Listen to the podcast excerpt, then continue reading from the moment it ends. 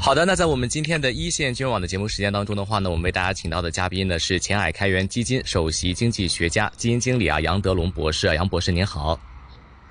你好，主持人。嗯，杨博士啊，我们看到呢，在近期市场当中的话呢，大家很关注的几个焦点啊，第一的话呢是美联储呢维持啊息口不变，对于市场来讲的话呢，其实呢也带来了一定的影响。另外一方面的话呢，就是中国呢也在啊这个刺激经济方面的话呢不遗余力，发行了一万亿的这个国债，对于股市还有整个市场的话呢，也是有一定的提振的作用。当然的话呢，大家也在啊有一个这个问号，就是这些刺激作用的话，能否让十一月以及下。半年啊，我们说就十一、十二月吧，这两个月的股市的话，能不能有有这个机会反弹啊？这个杨博士的话，您怎么看近期的这个市场呢？近期啊，利好市场回升的因素呢越来越多，包括美联储宣布呃继续暂停加息，呃，那么这个呃，我国呢也发行了一万亿的特别国债，呃呃，转移支付给地方政府做呃救灾等基础设施建设。啊，同时呢，呃，国安部也发布了要维持这个维护金融稳定、建设金融强国。那么，对于一些恶意做空、啊这个看空，呃等行为呢，给予一定的这个打击。那这样的话，对于市场的信心来说，起到了一定的提振作用。嗯，而近期对于一些呃欺诈呃这个上市，呃以及其他损害投资者利益的。一些上市公司进行一定的处罚，在建设呃三公市场环境方面做出了一些这个改革啊，这些措施呢也有利于提振市场信心。那么在五月三日下午，前海开源基金呃正式这个召开了二零二四年呃投资策略报告会啊，我们提前一个多月呃来召开啊，就是希望能够在当前呃市场处于三千点附近，投资者。信心不足的时候，能够发出强有力的声音啊，呃，为大家分析清楚当前呃市场这个呃经济形势和市场后市的走势。那么，二零二四年啊，我们认为呢，A 股市场可能会迎来一波牛市的行情，而当前市场的调整也已经接近尾声，呃，那么利好因素的呃累积将会进一步提升市场后市的表现，嗯，所以在当前呢，也是。呃，布局二零二四年行情的一个好的时间窗口，啊，呃，那么从呃呃市场来看呢，政策底已经出现，而市场底呢也已经呃这个逐步探明，啊，值得注意的是啊，市场底并不是一个点，而是一个区间，啊，呃，也就是说在市场底部区域啊，很多底部的特征都已经出现，比如说啊，新基金发行失败的案例。越来越多，投资者入场意愿比较低迷，两市成交量也呃处于低位，嗯，而呃沪深三百的市盈率逼近十倍啊，这样一个历史呃这个最低估值附近，这也说明呢，当前市场已经具备了底部特征，而投资者信心呃尚欠缺，那么通过强有力的政策支持来推动经济。呃，这个复苏力度增强，啊，推动投资者信心的回暖，将会带来呃优质白马股估值回升的机会。那现在有利于资金流入的诶这个水龙头呢，逐步的打开，而啊呃资金流出的水龙头逐步的拧紧。那这样的话，也使得这个市场的呃资金供求呢发生了呃这个逆转啊。打破了之前呢资金净流出的现象，那这可也可以给呃市场后市的上涨呢带来动力。所以在当前呢，一定要保持信心和耐心，啊，通过呃在市场底部区域布置优质的股票或者呃优质的基金，来迎接下一轮牛市行情的到来。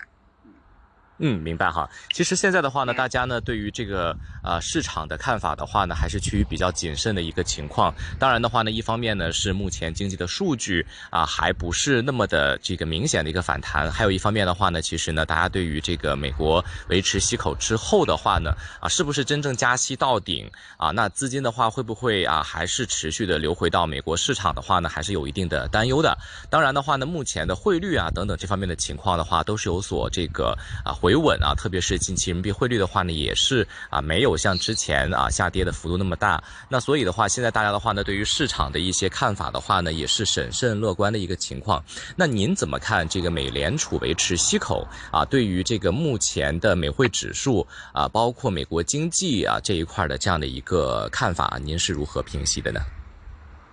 嗯。呃，那么在最新召开的美联储议息会议上，美联储宣布呢继续暂停加息，还是维持在百分之五点二五到百分之五点五的位置。啊，这已经是连续第二次啊宣布啊暂停这个加息啊。那么如果呃十二月份最后一次议息年内最后一次议息会议不再加息，那么也就是说，实际上美联储可能从七月份加息之后就。这个结束了本轮加息周期，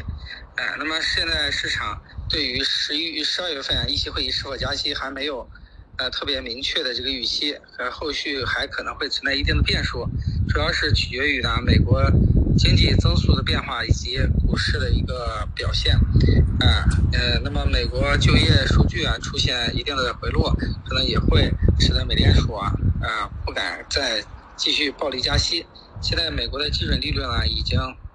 从零加到了百分之五点二五到百分之五点五，啊，处于一个高位。预加息呢，对于这个经济的影响是比较大的。美联储呢，现在这个呃加息的周期呢，应该说已经是接近尾声，甚至有可能已经是结束了加息周期，但是可能会在呃比较高的利率水平上啊维持很长一段时间。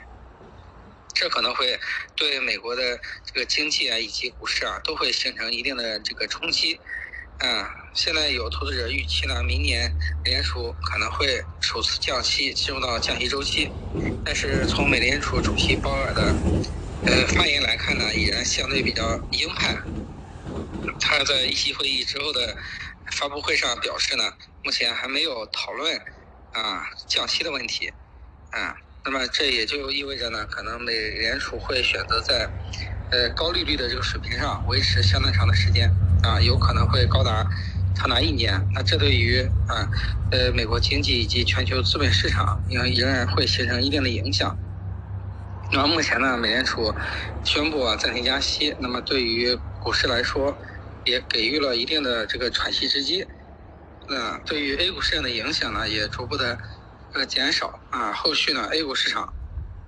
更多的会受到国内的政策面、经济面啊以及资金面的影响。那么受美联储加息的影响会减少。如果美联储加息周期结束，那么会导致呢美元指数出现高位回落。而近期呢，美元指数已经从高位出现了啊一定的这个回落，并且幅度还比较大。这对于非美货币来说，意味着可能有呃这个回升的机会。啊，人民币复苏，呃，人民币这个升值啊，预期呢增强，啊，这对于吸引外资流入啊，提升人民币资产的投资吸引力是有利的。那近期的这个中国内地的 A 股市场的话呢，也有一些多重的利好。那一方面的话呢，是在央行方面呢重磅发声，优化呢房地产的金融政策，创造良好的货币金融环境。还有一方面的话呢，就是目前的整个的美股市场的话呢，尤其是这个十年期美债收益率呢跳水，美股的话呢也出现了一个大涨的一个情况。所以呢，现在在全球的市场来看的话呢，可能中国的资产处于一个低估值的情况，大家呢也关注到。很多的一些啊，这个基金的话呢，包括资金的话呢，也重新进入到了整个的 A 股市场。所以对于整个 A 股市场来讲的话呢，近期的啊一些利好的情绪，包括一些利好的一些信息的话，也比较的多，提振了整个市场方面的一个行情。那在整个的板块方面的话呢，我们也看到呢，在这个啊市场里面啊，特别呢是这个国家的这个国安部的话呢，也都是啊这个出台了一些相关的一些政策啊，说禁止沽空或者说是禁止唱空 哈这个。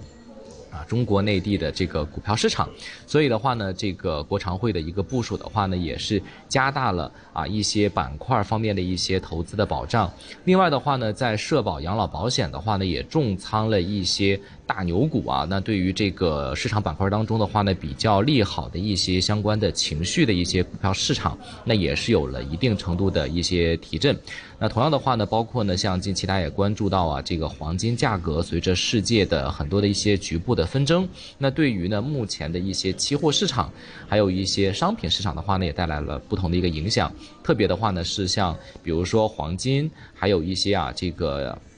啊，相关的一些这个价格方面的话呢，也是出现了一定上涨的一个情况。其中的话呢，尤其是黄金的这个价格呢，在上个星期五的时候的话是持续升势啊，继续向上突破，一度的话呢，其实还曾经突破了这个两千零六美元每盎司，而且呢，也徘徊在两千美金的这个啊这个左右的附近。随着黄金价格的一个上升呢，短线资金呢选择转手比较的多一些。同时呢，全球最大的黄金 ETF 的持仓呢也出现上升。那对于这个目前很多黄金股的这个公司的话呢，三季度的这个相关的业绩的话呢，随着黄金价格的上涨的话呢，也是出现了一定程度的上涨，包括呢一些利好的一些情绪。那不少的一些黄金的个股的话呢，也出台了一些政策。那这些啊相关的业绩，包括一些报表的话呢，也比预期要高很多。那对于市场的话呢，也是带来了挺大的一个影响。那同样的话呢，我们也关注到呢，在市场方面。大家还是挺关注一些长期方面投资的一些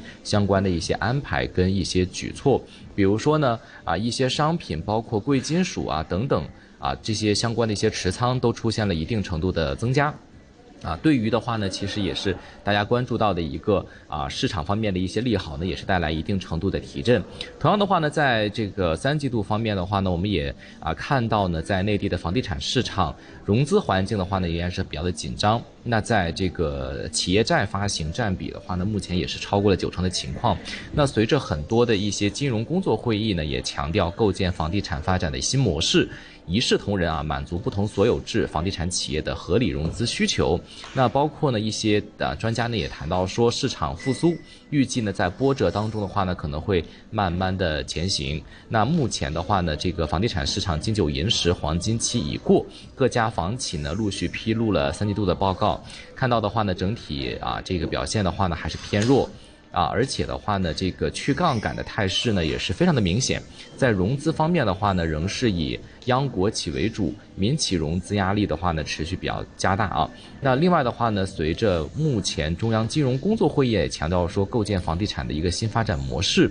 一视同仁，满足不同所有制房地产企业合理融资需求。那有专家也谈到说，市场复苏预计呢将会在波折当中的话呢前行。房企的融资环境呢，有望得到一些啊改善。当然的话呢，我们目前所看到的整体的业绩情况，特别是金九银十啊，很多的一些民企房地产企业，目前呢去杠杆的一些情况的话呢，还是非常的啊困难。所以对于市场方面来看的话呢，大家还是对于目前整个未来的这个地方债的发行，包括整个市场的一个发行的话呢，也是带来了一定程度的一个啊下跌的一个情情况。那目前呢，像。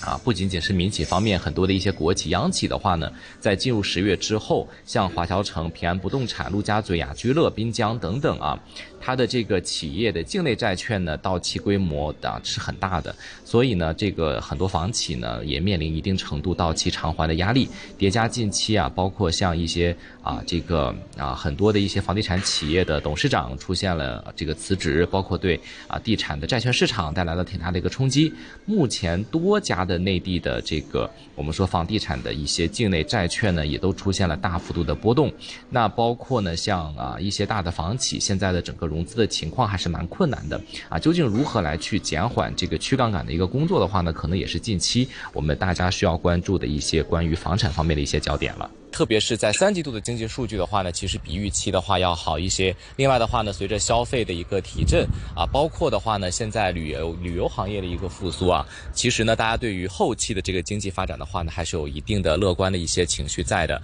当然的话呢，啊，一些啊比较利好的因素的话也比较多。近期啊，比如说十一月份的话呢，我们看到这个中美关系之间啊有这个啊降啊这个摩擦啊等等各方面的话呢有缓和的迹象，而且有更多的一些合作等等。啊，您会觉得对中美关系的一个转向，呃，持一个什么样的态度？那后期在这个关税方面的话，包括在啊一些这个进口的禁令方面的话，两边会不会有一定程度的一个这个退让呢？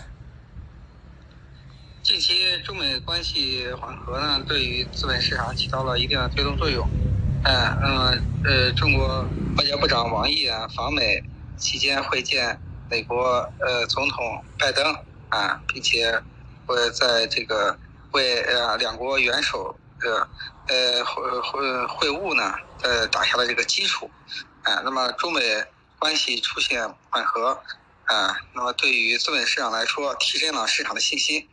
嗯，那么有利于改善呃贸易关系啊，对于两国人民来说也都是好事儿，对于世界人民来说也呃这个大大减轻了啊担忧，对这个中美关系缓和呢，对于两国经济啊贸易股市呢都形成正面的影响啊，特别是对投资者情绪的这个提升作用是比较大的。嗯，明白哈。所以说的话呢，在程某种程度来讲的话呢，其实啊，投资者的情绪的话呢，也会啊受惠于我们说中美之间的话能够取得一些共识，或者是在摩擦方面的话呢一些减少。另外的话呢，我们也看到近期的两个这个商品啊，一个是石油跟黄金价格的话呢，也是出现上涨的情况啊。一方面呢，巴以的这个冲突啊，巴以的这个目前的一个呃这个情况啊，大家的话也都很关心。当然，嗯，投资者方面的话呢，也是一方面呢，这个避险情绪升温，另外一方。面的话呢，就是石油啊啊等等啊，这个价格也在上涨，因为大家也怕这个伊朗会加入到这个纷争当中啊。您怎么看这个近期黄金跟石油价格的一个上涨的一个情况呢？嗯，好的。嗯，近期的巴以冲突啊，呃，升级啊，对于石油价格、黄金价格呢，都形成了一定的推动作用。啊，国际局势紧张呢，一般是让呃资金的避险情绪上升。从而呢推动黄金嗯价格的上涨，而呃巴以冲突呢呃使得这个中东的各各国产油量可能会受到一定的影响，啊这也让投资者担忧石油供给减少，从而呢推动了油价的上涨，嗯呃那么现在这个黄金价格呢今年以来其实出现了持续的上升，健康基金呃一直在呃坚定的看好黄金。呃，在今年的表现，因为今年呢，国际局势啊出现了一定的动荡啊，俄乌冲突还没有终结，巴以冲突呢啊又开始升级，呃，这对于啊黄金的价格来说啊是一个很大的一个推动作用啊，所以这个而近期呢，以人民币计价的呃金价已经创历史新高啊，也表明了投投资者通过配置黄金来避险的这个呃心态比较明显。而原油价格的上涨呢，主要还是巴以冲突啊导致的局部，呃，这种局势动荡啊，可能会影响到原油产量。实际上，全球经济啊增速放缓，对原油的需求量的增长是呃比较低的啊。那么，由于供给减少，导致呢供求关系失衡，带动了这个原油价格上涨啊。那么，这个后续啊油价的表现可能给国际局势啊。啊，以及啊，原油国的这个产量的变化啊，都会有一定的关联啊，我们要关注啊，可能会造成的这个高油价维持相当长的一段时间。嗯，是的啊，好的，那我们也关注到的话呢，在整个的这个十月份的市场的话呢，还是一个筑底的过程。十一月、十二月啊，这个马上呢，这个也快结束了。今年二零二三年的一个整个行情的市场，那无论是在基金的配置板块方面，还是啊市场方面的话，对于港股还有这个 A 股的整个十一月还有十二月的这个市场的话，其实啊，这个杨博士的话，您建议大家如何来去配置相关的板块类别呢？嗯，临近年底呢，呃，一部分资金可能会提前布局啊，二零二四年的行情，啊，又加上这个呃基金呃可能会通过增持呃自身的重仓股来提振啊这个基金净值的表现啊，所以年底之前呢，市场应该有反弹的机会，啊，特别是近期啊，呃政策利好不断的累积，呃投资者信心呢也得到了一定的提振，所以年底之前市场的反弹。呃，确定性呢越来越强，啊，而呃，从布局的角度来看呢，很多优质的股票已经跌出了价值，啊，一些呃，这个传统的白马的公司，股价呢只有高点的三折、四折，甚至有的更低，所以从呃投资的风险收益比来看呢，已经具备了比较好的一个呃布局的机会，啊，当然这个业绩。呃呃增长方面呢，呃，如果看二零二四年啊，随着经济复苏的预期增长，呃预期增强，那么上市公司的业绩也有可能会出现一定的提振，啊，这也会给呃好公司的这个股价带来一定的回升机会。而从市场风格来看呢，今年市场风格比较偏，主要是炒题材、炒概念啊，特别是受到 ChatGPT 啊呃横空出世的带动，AI 板块出现大涨。虽然人工智能呢是未来在科技发展的一个重要方向，其中可能会孕育一些比较大的投资机会，但是这个炒作概念呢，呃可能会导致这个呃很多呃并没有核心技术也没有业绩的公司出现泡沫化，会出现了一定的投资风险。而今年业绩优良的公司反而股价出现了比较明显的下跌。那么下一步呢，在呃经济面呃出现复苏的预期之下。啊，投资者的关注度、关注点可能会重新回到业绩上，所以业绩好的白马股有可能成为下一步资金配置的重点。嗯。嗯，OK 啊，所以会我们还是会关注到整个的业绩的情况会否支持啊市场的一个表现。当然，另外一方面的话呢，看到在港股方面的话呢，很多的这个一些金融板块，比如说像汇控啊啊，还有像这个保险板块友邦啊等等。那另外的话呢，也包括像一些科技类的股份的话呢，在近期都在回购自己的这个股份啊。您怎么看这个港股现在大家的这个回购这个股份的热潮？是否大家都是对于这个明年的这个？港股可能包括像 A 股的一个啊上涨，还是有一定的一个期待呢。近期呢，呃，港股啊以及 A 股的一些上市公司啊，纷纷宣布呃回购股份啊，有些公司呢直接将回购的股份注销，这无疑呢是提振市场信心的一个重要手段。那么今年呢，A 股和港股这经历了较大幅度的这个回落，一些公司的股价呢也跌出了价值。那么从大股东，呃的角度来看呢，这个公司的股价被低估，那么通过回购向市场表明态度，是提振投资者信心的一个重要方式。而将回购的股份进行注销，将减少股市的这个呃流通的股份数，呃提高呢企业的每股收益 EPS，这将会直接提升啊每股的价值。那么对于股价的回升也会起到一定的推动作用，啊，当然投资者在投资的时候，啊，不能说有公司回购就一定具有投资价值，还是要一个是看，呃，公司的基本面是不是好公司，值不值得投资，另一个来看呢，这个回购的金额大小啊和这个，呃呃股票的总和流动市值相比占比有多少，然后呢再考虑到当前股价。啊，呃，是处于呃这个高点的几折，这样的话综合来考虑啊，是否具有投资啊？当然，这个上市公司回购股份呢，总比高位减这减持股份的要好啊。有些公司虽然股价跌了很多，但是仍然在减持，那这对于基本面的这个呃呃信息呢，肯定是不足的，对投资者信心也是一个打击啊。那么，所以回购是一个好的信号。啊，是可以成为投资者投资的一个参考依据，啊，但是投资者还是要结合公司的其他的一些基本面的分析来决定是否投资。